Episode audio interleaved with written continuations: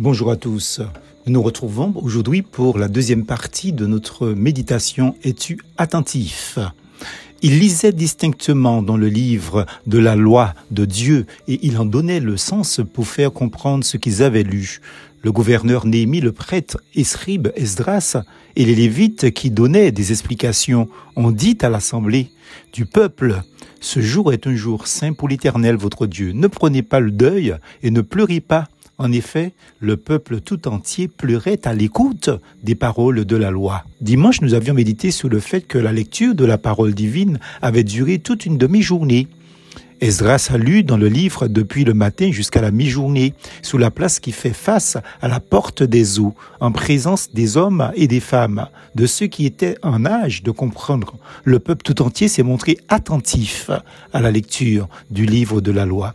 Néhémie chapitre 8, verset 3. Certains pourraient se dire, ben voilà, Amen.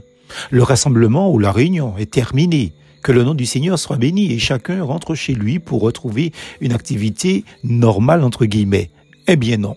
Plusieurs choses dans les deux versets nous interpellent sérieusement. Il lisait dans le livre de la loi de Dieu, verset 8 partie A. C'est un détail très important pour nous. Ceci est un clin d'œil aux personnes qui font des lectures bibliques, prédicateurs, pasteurs, directeurs de culte, responsables de l'orange, les moniteurs et monitrices, et j'en passe. Alors, sous prétexte que nous sommes dans un cadre fraternel, certains frères et sœurs responsables lisent, mais parfois l'Assemblée soit n'entend rien de ce qu'ils disent, ou si elle entend ne comprend pas très bien la lecture, car la bonne diction fait défaut. Trop de problèmes, parfois de prononciation, donc de mauvaise diction, trop de difficultés dans les lectures, un non-respect parfois de la ponctuation du texte rend incompréhensible le récit, une mauvaise posture face au micro, même bien réglée, car l'orateur parle à côté du micro. Ils lisent trop faiblement parfois, donc on n'entend rien de rien et on ne comprend rien. Rien qu'en lisant, en fait, l'Assemblée doit être captivée par la lecture, elle doit être alerte pour la suite. Voilà un petit crochet à l'intention de ses frères et sœurs responsables, qui sont parfois les premiers à donner leur opinion sur tout et tous, alors que même ont des lacunes qui ne voient jamais. Ceci n'est pas de la critique péjorative, comprenez bien, mais des remarques qui, j'espère, auront une suite positive afin que chacun s'améliore, bien entendu dans son ministère, dans son église locale.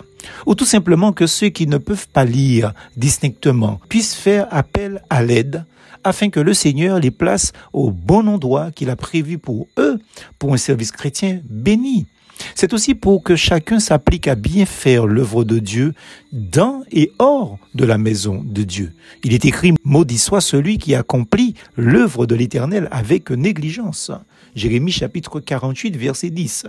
Une autre bonne raison de s'appliquer à lire distinctement la parole de Dieu en assemblée est non seulement pour que le peuple soit édifié, mais aussi pour que le peuple puisse dire un Amen ferme et convaincant et qui soit solidaire avec la parole prêchée sans chercher d'excuses à qui que ce soit, nous avons tendance à reprocher aux frères et sœurs leur silence, parfois assimilé à une sorte de tiédeur selon nous spirituels, ce qui peut être vrai en partie, car l'Assemblée par moments semble être dans une torpeur, sans réaction, comme s'il n'était ni là ni solidaire avec ce que nous disons en chair, ou comme si elle n'écoute pas simplement.